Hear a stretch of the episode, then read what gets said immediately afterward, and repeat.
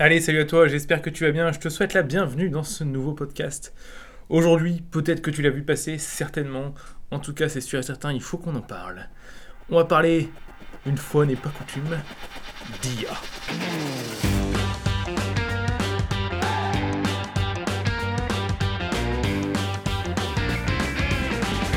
Bienvenue dans le podcast de Notion Life Teach. Le podcast où on parle de 3D, d'animation, d'effets spéciaux, de films, de mindset, de logiciels, bref, tout ce qui se rapporte à l'animation 3D, les effets spéciaux ou l'image de synthèse.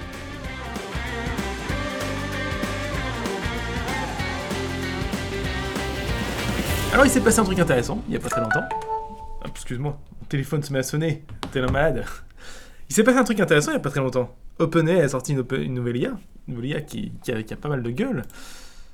Hop, je vais te retrouver son nom et je vais reprendre les trucs. Euh, Voilà. Donc, cette IA s'appelle Sora. Je la reprends sous les yeux.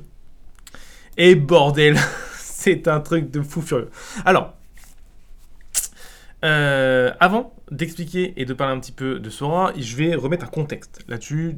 Si tu n'as pas entendu mes, autres podcasts sur le sur l'IA, histoire que tu vois un petit peu mon, mon, point de vue et comment euh, je je vois un petit peu les choses.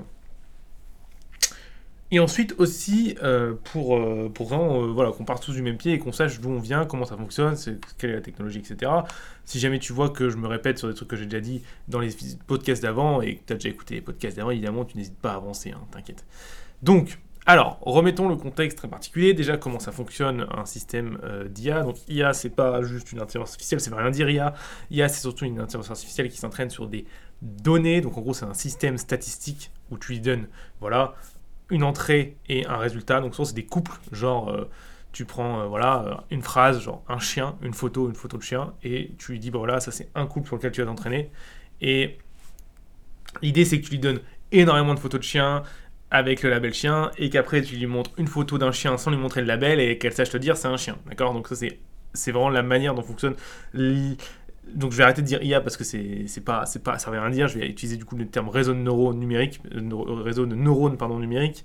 Et c'est vraiment de cette manière-là. C'est en gros c'est vraiment un système statistique qui permet de depuis une énorme base de données euh, qui sont correctement labellisées et euh, et rangées en fait organisées, de pouvoir prédire d'autres résultats depuis un morceau de la base de données.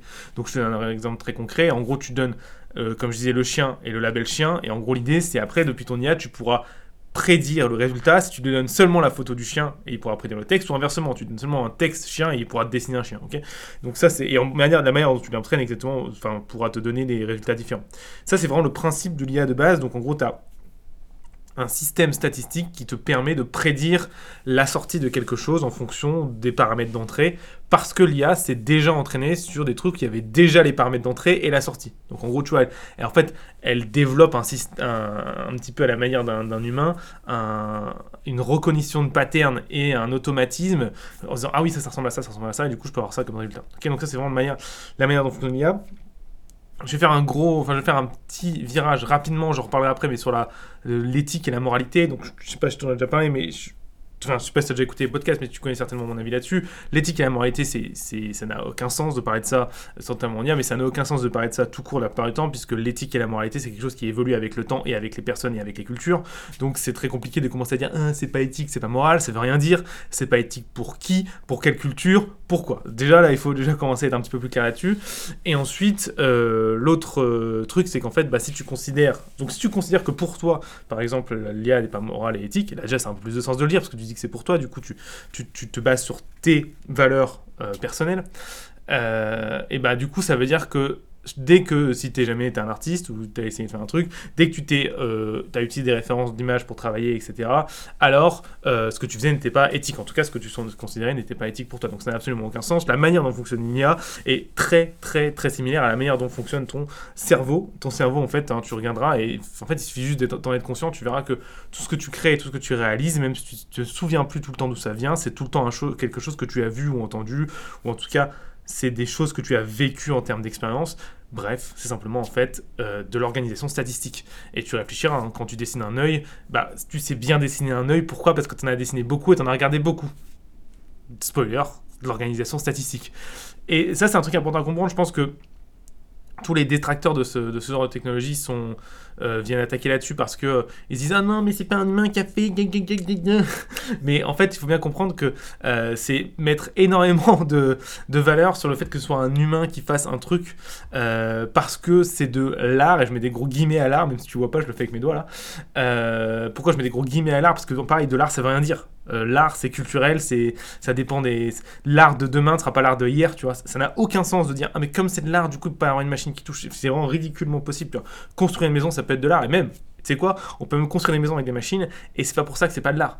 Donc il y a un truc vraiment important à comprendre, c'est que c'est pas parce que euh, c'est une machine qui produit quelque chose, peu importe d'ailleurs sa méthode de, construction, et euh, si sa méthode de construction est similaire à celle de l'humain, et c'est pour le coup là le cas, c'est-à-dire s'entraîner sur beaucoup de données et en déterminer des règles de pattern statistiques euh, pour donner un résultat, bah, en fait, c'est exactement comme ça que travaillent les humains. La différence avec les humains, c'est que nous, on va pouvoir interchanger nos sens. C'est-à-dire que tu vois, tu peux, par exemple, si par exemple tu sens une odeur, tu vois, et eh ben tu peux transposer cette odeur en, image, par exemple. L'IA aujourd'hui, comme elle rend compte que ces images, elle peut pas faire ça, en tout cas pas encore. Donc évidemment, c'est pas euh, exactement la même chose. Donc il y a quand même des petits bémols à mettre à droite à gauche, tu vois. Il faut rester euh, précis dans les termes. Et c'est ça qui est cool avec le podcast, c'est que je peux vraiment pousser mes réflexions et t'expliquer. Mais par contre, commencer à dire que l'IA c'est immoral et éthique déjà, comme j'ai dit, c'est faux de dire ça parce que c'est immoral et éthique, ça veut rien dire. C'est immoral et éthique certainement pour toi, d'accord? Parce qu'à chaque fois que tu dis ça, c'est tu compares forcément avec tes valeurs et pas aux valeurs de, de n'importe qui en fait. Et deuxièmement, si tu considères ça, évidemment, tu peux avoir un, tu peux avoir ce statut-là, c'est pas un souci. Par contre, du coup, tu dois évidemment avoir ce statut-là et tu dois rester cohérent, sinon ça s'appelle juste être débile, hein, de pas être cohérent dans tes, dans tes propos et dans tes réflexions. Si tu veux être cohérent là-dessus, alors si tu considères que la manière dont s'entraîne l'IA est euh, immorale, alors toi aussi, quand tu prends une référence sur Pinterest et euh, que tu t'en inspires pour faire quelque chose, tu as un comportement immoral. À ce moment-là, si tu es d'accord avec ça, il n'y a pas de souci. Sinon, euh, et eh ben, commence à revoir un petit peu tes valeurs et à réfléchir à ça, parce que de toute façon, immoral ou pas, et ça c'est bien un truc important, je pense, c'est le deuxième point, c'est que l'IA est là, elle va pas se barrer. Hein. Elle va pas faire pouf et disparaître.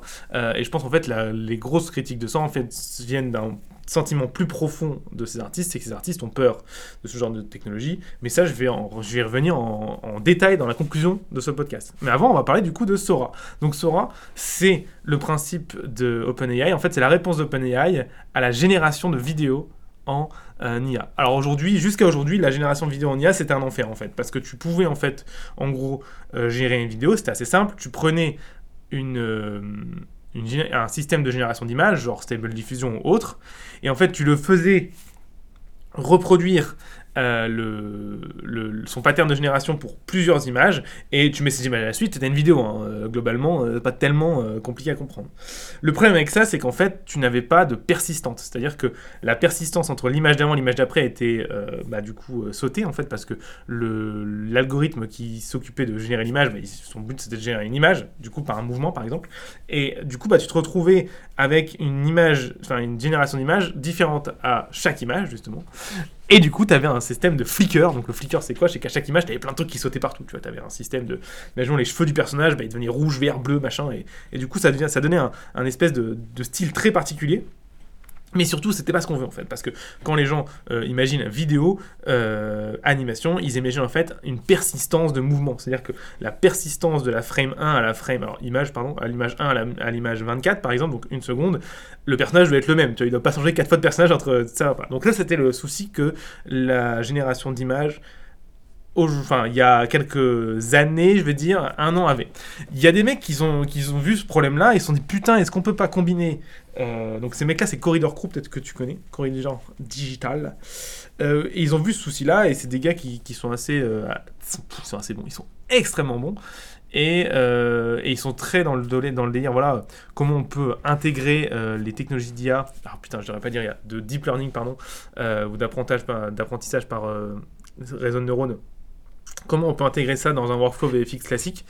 Et ils se sont dit, mais attends, euh, le, problème de flicker qu'on a de chaque image, en fait, c'est un problème qu'on a déjà quand on fait de la stop motion. Et ils avaient raison, en fait, quand tu fais de la stop motion, souvent, tu vas avoir euh, d'une image à l'autre des petites variations de luminosité, etc. Et du coup, tu te retrouves à chaque image avec un flicker, donc en gros, une variation de, ton image un petit peu, et du coup, ça fait flicker du coup, ton, ton image, euh, enfin, ton animation au fur et à mesure. Et du coup, ce qu'utilisent les, les logiciels de stop motion, c'est ce qu'on appelle des déflickers. En gros, ça essaie de comprendre et de voir la différence, euh, c'est purement mathématique, hein. là il n'y a pas, de, y a pas de, machine learning derrière, c'est juste une, tu prends une image avant, une image après, et tu regardes la différence qu'il y a entre la, valeur des pixels. Et en gros, ça, ça smooth le tout en fait. Euh, donc ça va faire une moyenne sur plusieurs images pour avoir globalement la. pour faire ce qu'on appelle un déflicker. Ça marche vachement bien. Il y en a pas mal. Il y en a un dans Fusion, dans Nuke, il y, en a un, il y a un plugin dans After. Enfin, c'est des, des, outils qui marchent très bien et qui sont super utiles pour la, motion capture. Et là, ils se sont dit, mais attends, le problème qu'on a avec un système comme Stable Diffusion par exemple, qui va générer une image à chaque fois, c'est assez proche du problème que les euh, mecs en euh, stop motion ont. Et du coup, ils se sont dit, bah, qu'est-ce qui se passe si on applique un filtre de déflicker à nos images générées euh, au fur et à mesure? Et en fait, il se passe que ça marche quand même putain de bien. Alors, ça règle pas tous les problèmes, notamment parce qu'en fait, l'écart entre les générations dans Stable Diffusion est absolument énorme par rapport à l'écart de, d'image quand tu fais la stop motion, qui est juste la variation euh, minime de luminosité. Mais par contre, ça règle quand même bien un bon 80% des problèmes. Tu vois, on passe d'un truc où les, euh, les, personnages changent carrément d'une image à une autre, à un résultat où en fait on a quand même encore du flicking et des yeux qui partent un peu en couille, etc. Mais les personnages restent consistants, l'animation reste consistante, enfin c'est assez abusé. Alors d'ailleurs, si tu veux voir un petit peu ce qu'ils ont fait, leur résultat, tu peux aller voir, ça s'appelle Rock Paper Scissors. Euh, pierre, feuille, papier, ciseaux, si tu, euh, si tu l'as en français. Euh, dans, sur leur chaîne Corridor Digital ou Corridor Crew, ils ont fait un épisode 1, un épisode 2. Et euh, ça montre un petit peu l'envers du décor, enfin le, le, film, le film qui, qui résume tout ça. Et ils ont fait un making-of qui montre un peu l'envers du décor. Ils vont un peu plus loin, ils vont beaucoup plus loin que moi, là, j'ai vraiment résumé, mais ça donne une idée de où est-ce qu'on en est. Ça, c'était il y a 4 mois, en gros. Euh, attends, je vais te retrouver la date, mais un peu plus, c'était un peu plus longtemps que ça, je crois. Rock, Paper, Scissors, animé. Euh, c'était il y a 11 mois, pardon, il y a un an. Donc ça, c'est où est-ce qu'on en était il y a un an, et l'épisode 2 est sorti il y a, 6 mois, ok? Donc en gros, globalement, moi, c'est ce que j'ai vu de meilleur sur cette tech pour l'instant.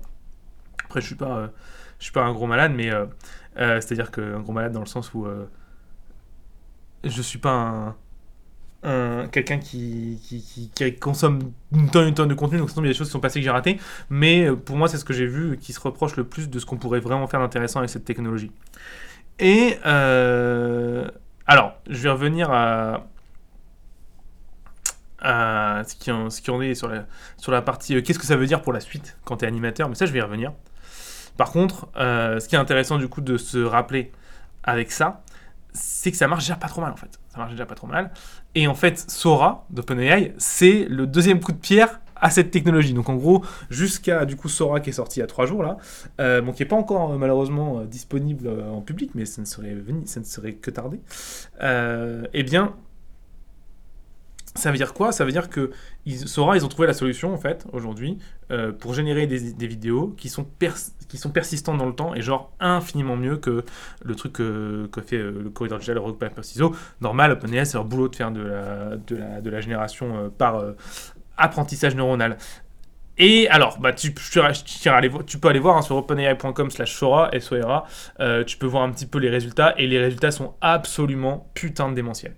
Vraiment, là, le niveau est euh, absolument délirant par rapport à tout ce que j'ai vu. Et euh, du coup, c'est vraiment, vraiment impressionnant. Vraiment, vraiment impressionnant. Donc, techniquement parlant, c'est un truc de fou furieux, honnêtement. C'est un truc de fou furieux. Et quand je vois ça, moi, ça me ça m'excite de malade parce que je vois déjà les potentialités qu'il y a avec ce genre de truc. Alors, un des premiers trucs qui est, euh, vraiment euh, particulièrement impressionnant, c'est à quel point c'est persistant et à quel point, si tu mets cette vidéo dans la tronche, tu me disais pas que c'était de l'IA, à quel point je pourrais me faire avoir. Donc ça, c'est vraiment, vraiment un truc de fou furieux, à quel point c'est très, très, très proche d'une vidéo qu'on pourrait prendre euh, en prise de vue réelle. Et au-delà de ça, il y a vraiment des trucs où je je ne saurais pas dire en fait que c'est que c'est de l'IA. Si tu me dis pas c'est de l'IA, je le vois pas en fait. J'ai du mal en fait à trouver les défauts qui font qui font l'IA en fait, alors que dans euh, les autres euh, exemples que j'avais vus, ça se voyait à 10 000 en fait. Dans les autres exemples que j'avais vus, c'était genre impressionnant pour la tech. On se dit ah ouais c'est quand même stylé, mais jamais de ma vie, là je suis en mode mais jamais je me dis que c'est de l'IA en fait. Euh, et c'est ça qui est abusé en fait, à quel point c'est réussi. Donc franchement Vraiment, vraiment, vraiment stylé. Euh, je t'invite à aller voir, hein, les, résultats sont absolument fous, absolument fous. Et alors, du coup, bah, là, ça pose pas mal de questions. ça pose pas mal de questions. Déjà, la première question, c'est si on peut générer de la vidéo euh, avec un prompt qui est aussi réaliste qu'une vidéo filmée ou rendue par ordinateur, euh, en gros, avec de la 3D, quel putain d'intérêt ça a de apprendre à faire de la vidéo ou de l'image de synthèse? Puisque euh, sur cette chaîne on parle d'image synthèse. Euh, et là c'est le premier truc que je pense que qui est vraiment important de comprendre, c'est que personne en fait n'a inventé l'image de synthèse pour l'image de synthèse. Je pense que c'est un truc à comprendre. Personne n'a inventé la vidéo pour la vidéo. Tu vois, personne a inventé cette technologie juste pour le fait d'inventer cette technologie. Et je pense que c'est ça que les gens oublient en fait. La- le fait d'inventer cette technologie, donc l'image de synthèse et la vidéo, ça a été dans un seul objectif. Enfin, en tout cas, dans la, branche du divertissement dont je parle. hein. Évidemment, l'image synthèse pour la médecine, c'est pas le même objectif, mais t'as bien compris. Bref. Dans tous les cas, c'est tout le temps un moyen pour un objectif. Et l'objectif ici, c'est de quoi? C'est de raconter des histoires. C'est simplement de raconter une histoire. Et ça, c'est le premier truc important, c'est que du coup, en fait, là, on est en train de t'offrir un outil qui n'est pas encore sorti, mais qui va arriver. Euh, donc Sora d'OpenAI, par exemple, qui te permet de raconter des histoires beaucoup, beaucoup, de manière beaucoup plus efficace qu'avant. À voir après à quel point c'est personnalisé et tout, mais ça, du coup, j'y reviendrai. Donc, on te donne un outil qui, est, qui te permet de faire, de ré- ré- réaliser et de raconter une histoire de manière infiniment plus rapide qu'avant. Et ça, en fait, c'est un bon point. Je pense ça, il faut bien capter. C'est un bon point, en fait. La technologie, elle a toujours été là pour te permettre de raconter des histoires plus rapidement. D'accord Et en fait, le truc, c'est que pourquoi ça. Et là, du coup, je vais, je vais commencer à rentrer tranquillement dans la conclusion et de pourquoi les, les gens, en fait, voient potentiellement ça d'un très mauvais œil. Enfin, ça dépend qui, hein, ça dépend de quel côté tu sois. Souvent, les développeurs, ils trouvent ça incroyable et c'est les artistes qui sont en mode Ah Mais en fait, c'est très simple à comprendre c'est que ce qui enquête un artiste, c'est le fait que l'artiste, il s'est entraîné sur une technologie qui était compliquée pendant un certain temps. Et euh, il se rend compte en fait qu'une nouvelle technologie est en train d'arriver. Et cette technologie va potentiellement disrupter son industrie. C'est-à-dire que les années qu'il a passées à apprendre une certaine technologie vont peut-être en fait se révéler inutiles parce qu'en fait une autre technologie qui marche de manière différente euh, est arrivée sur le marché. Et elle est mieux, plus efficace, moins chère. Ça, c'est ce qui est en train de se passer en fait. Et c'est pour ça que les artistes sont en flip total et c'est pour ça qu'on va entendre des arguments éclater au sol du type euh, l'IA c'est les morales et genre de trucs.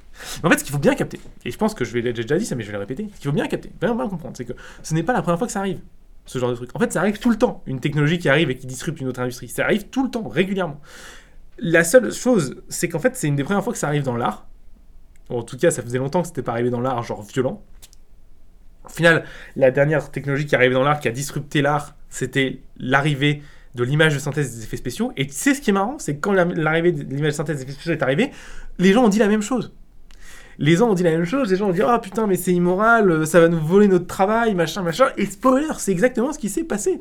En fait, ce qui est énorme, enfin, ce qui est énorme, ça dépend dans quel côté tu te poses, mais ce qui est intéressant, c'est que quand l'image de synthèse est arrivée, absolument toutes les sociétés qui faisaient des effets spéciaux de manière euh, photoréalistique en mode euh, bah, juste je prends des photos de miniatures, plutôt les miniatures artistes, ces boîtes-là ont disparu. 95% de ces boîtes-là se sont écroulées en, en- l'espace de 10 ans.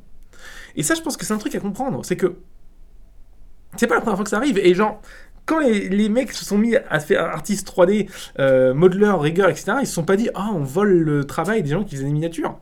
Non. Bah alors pourquoi tu te dis ça euh, quand l'IA vient faire la même chose pour toi? Tu vois ce que je veux dire? C'est que c'est déjà arrivé et que quand t'étais dans le bon train, ça t'a pas dérangé.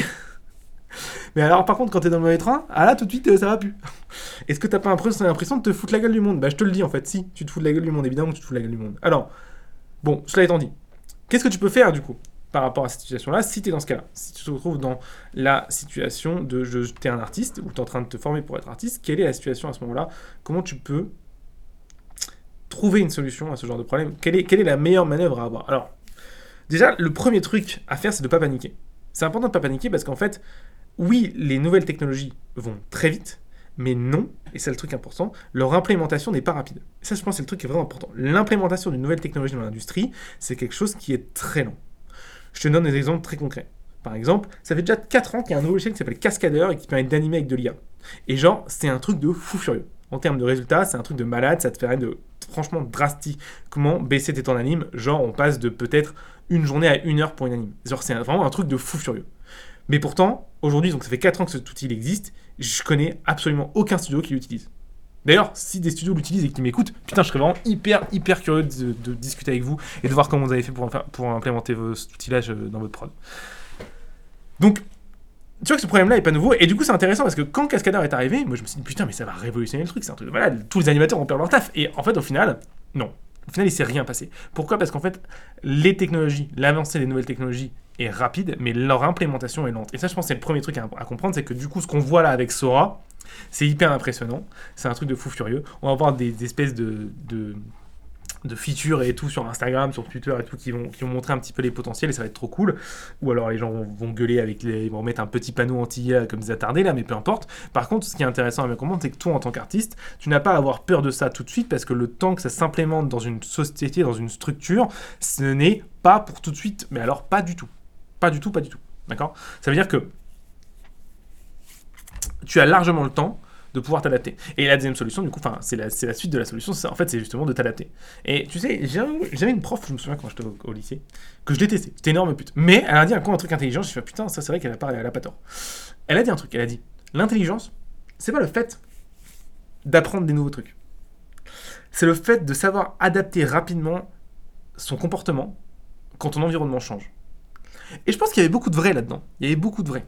C'est L'intelligence, c'est le fait de pouvoir être flexible dans ton comportement quand ton environnement change. Et en fait, c'est exactement ce qui est en train de se passer. L'environnement dans lequel évoluent les différents artistes techniques pour, dans la création d'images est en train d'évoluer.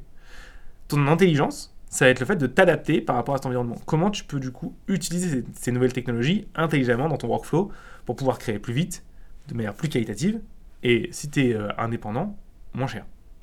Et ça, ça va te permettre de pouvoir surfer sur la vague, mieux que ça, de pouvoir exploser grâce à la vague. Je pense que c'est ce que ces artistes-là comprennent pas. Mais il y a un truc assez intéressant avec ces artistes-là, c'est qu'en fait, il y a une corrélation totale entre leurs compétences et leur peur. Plus un artiste est compétent, et plus il est compétent dans sa capacité à s'adapter et apprendre. Alors d'ailleurs, je vais faire une petite différence entre s'adapter et apprendre. S'adapter, du coup, c'est ce que j'ai expliqué, c'est changer ton comportement quand ton environnement change. Et apprendre, c'est un petit peu différent. Apprendre, c'est combien de temps il te faut pour adapter ton comportement quand ton environnement ne change pas, mais que tes résultats n'évoluent pas non plus. Donc c'est un petit peu la même chose, mais c'est pas exactement pareil, tu vois. Genre, en fait, l'apprentissage, c'est ce qui se passe juste avant l'adaptation. Tu, vois. tu as besoin d'apprendre pour t'adapter. Donc, si dans un environnement et tes résultats n'évoluent plus, tu n'arrives plus à, prédire ce qui va se passer, et eh ben, le temps que tu mets à changer ton comportement pour tester de nouvelles choses dans ce même, dans ce même environnement, c'est ton apprentissage. Et l'adaptabilité, c'est ce qui se passe après. C'est une fois que tu as compris du coup que les résultats n'étaient plus les mêmes et que tu as compris pourquoi, et ben, tu t'adaptes et tu changes ton comportement et tu changes d'environnement. Quand tu arrives à changer d'environnement et tu refais ce cycle, etc. Et en fait, plus les gens sont compétents, plus ça veut dire qu'ils ont rapidement appris de nouvelles choses dans un, dans environnement donné, plus ils sont confiants dans le fait d'apprendre de nouvelles compétences, et plus ces gens ont un, une vision positive de l'IA sur la génération d'images de synthèse et d'images en général. Plus les gens sont incompétents, donc plus ils sont nuls déjà dans leur domaine, plus ils ont du mal à apprendre des nouvelles choses, donc plus ça fait longtemps qu'ils sont nuls dans leur domaine, plus ils ont une vision ultra négative de l'IA avec la génération d'images. Et c'est une corrélation que je vois partout. Tous les gens compétents à qui j'ai parlé sont hyper excités par cette technologie-là. Tous les gens incompétents à qui pu, avec qui j'ai pu discuter sont hyper inquiets de ces technologies-là te laisse tirer tes conclusions. Donc ça veut dire quoi? Ça veut dire qu'en fait, bah déjà, la première règle, c'est d'être compétent, en fait. Tout simplement. C'est-à-dire qu'il faut être compétent. Un autre truc que je pourrais te conseiller, c'est de comprendre vraiment les fondamentaux. Les fondamentaux, c'est bah, comment fonctionne la génération d'images en fait? Qu'est-ce que c'est un pixel? Comment ça fonctionne? Comment tu les merges entre eux? Comment tu utilises euh, C'est quoi la technologie 3D Comment C'est quoi la différence entre la 3D et un pixel, etc. Qu'est-ce qu'un moteur de rendu? Blablabla. Bla, bla, Si tu commences à comprendre ça, tu vas voir que le fait de passer d'une technologie à l'autre ou d'un morceau de technologie à l'autre devient infiniment plus grand. Ce qu'il faut bien capter, c'est que le futur de l'animation 3D et de l'image synthèse, ça va pas être full IA ou full 3D, tu vois ça va tout le temps être un mix des deux en fait. On va garder de l'IA, on va garder de la 3D, et on va faire un truc, on va merger les trucs et ça va être un, espèce de, une espèce de chimère de tout ça et certainement d'autres technologies qui vont arriver. Donc si tu comprends les bases de toutes ces technologies, ça va être facile de t'intégrer dans ce workflow là. Par contre, si tu comprends pas les bases et que tu as juste appris à faire du presse-bouton sur un logiciel comme un petit débile, alors là en effet tu vas prendre une énorme claque dans ta gueule parce que ton logiciel peut-être dans deux ans il n'existera plus. Ou alors il sera plus utilisé. Donc C'est vraiment important à comprendre. Donc comme je dis, les gens qui sont inquiets souvent sont incompétents. Et en plus de ça, le truc qui est bien à retenir, c'est que l'implémentation d'une nouvelle technologie dans l'industrie prend du temps. D'accord? Et c'est des raisons qui sont humaines. Hein. Juste euh, implémenter une technologie dans une prod où tu as un workflow qui fonctionne depuis 15 ans euh, sur euh, un système où il y a 300 personnes qui travaillent de manière désynchronisée sur plusieurs projets en même temps, c'est tout sauf facile en fait. C'est pour ça que ça prend du temps. Donc, quand tu as compris ça, tu sais que du coup, en tant que toi, en tant qu'artiste indépendant, en tant que futur artiste indépendant, tu as largement le temps de t'adapter par rapport à ça. Tu as largement le temps d'apprendre cette nouvelle technologie par rapport à ça. Il n'y a aucun problème avec ça. Et donc ça, je pense que c'est vraiment important à capter. Maintenant, sur la partie, euh, dernière conclusion sur la partie un peu plus moralité. Quand euh, notre ami euh, Corridor, quand nos amis Corridor ont sorti la vidéo rock, Paper and Scissors. ah putain, cet accent anglais. Eh bien, euh, ils, se sont fait, ils se sont fait allumer. Enfin, ils se sont fait allumer, relativement parlant.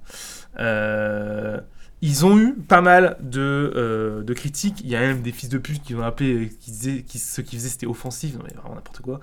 Vraiment ridicule, ridicule.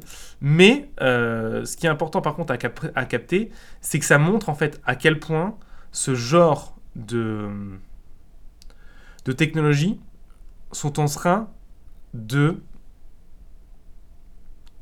pouvoir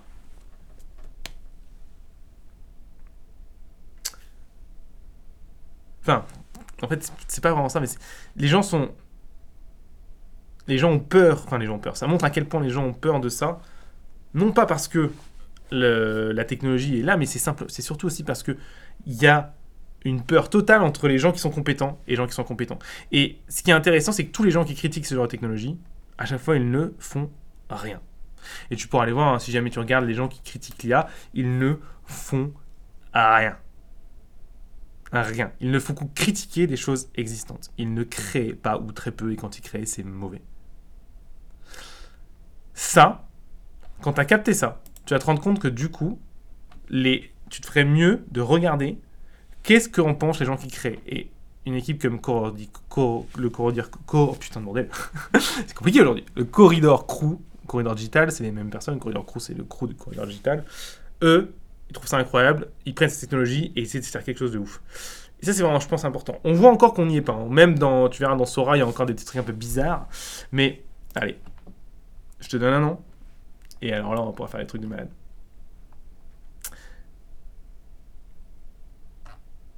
Conclusion de tout ça. Deuxième conclusion.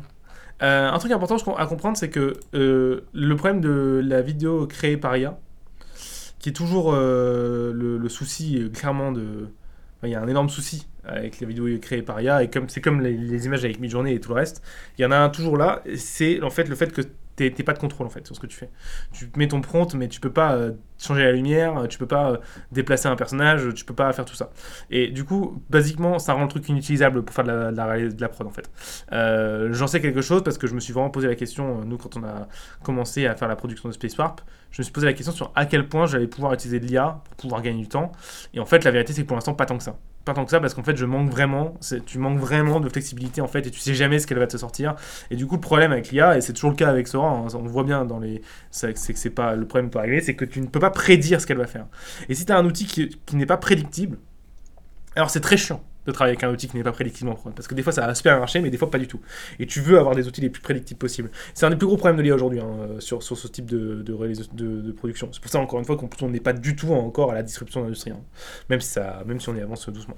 Donc, ça veut dire quoi? Ça veut dire que l'IA comme une IA comme Sora, tu n'as pas de contrôle sur les images que tu fais, ou très peu. Par contre, ce qui est trop bien, c'est que ça te permet de faire des illustrations de tes propos très rapidement. Et du coup, en fait, et c'est ce que j'ai déjà dit pour Midjourney et pour euh, Shutterstock et tout le reste, enfin, et pour, euh, pardon, euh, Adobe Firefly et tout le reste, c'est que ce genre de technologie n'est pas là, en fait, pour disrupter des, des, artistes qui créent des images pour faire de la narration, en fait. Non, cette industrie-là, l'objectif en tout cas aujourd'hui, ça se voit dans la manière dont ils font leur marketing, ça se voit dans, la manière dont ils développent le truc, ça se voit dans la manière dont ils font le, développent leur outil. Leur objectif, c'est de faire de la stock vidéo, du stock footage, du stock vidéo. C'est quoi le stock footage? C'est quoi la stock vidéo? C'est simplement de enfin, c'est simplement quelque chose où tu prends une vidéo euh, qui, qui donne un propos, genre est-ce que tu faire une vidéo sur ça, et tu le mets dans ton montage. C'est ça leur workflow aujourd'hui. Leur workflow et leur marché, il est là. Leur marché, c'est le stock vidéo, le stock footage.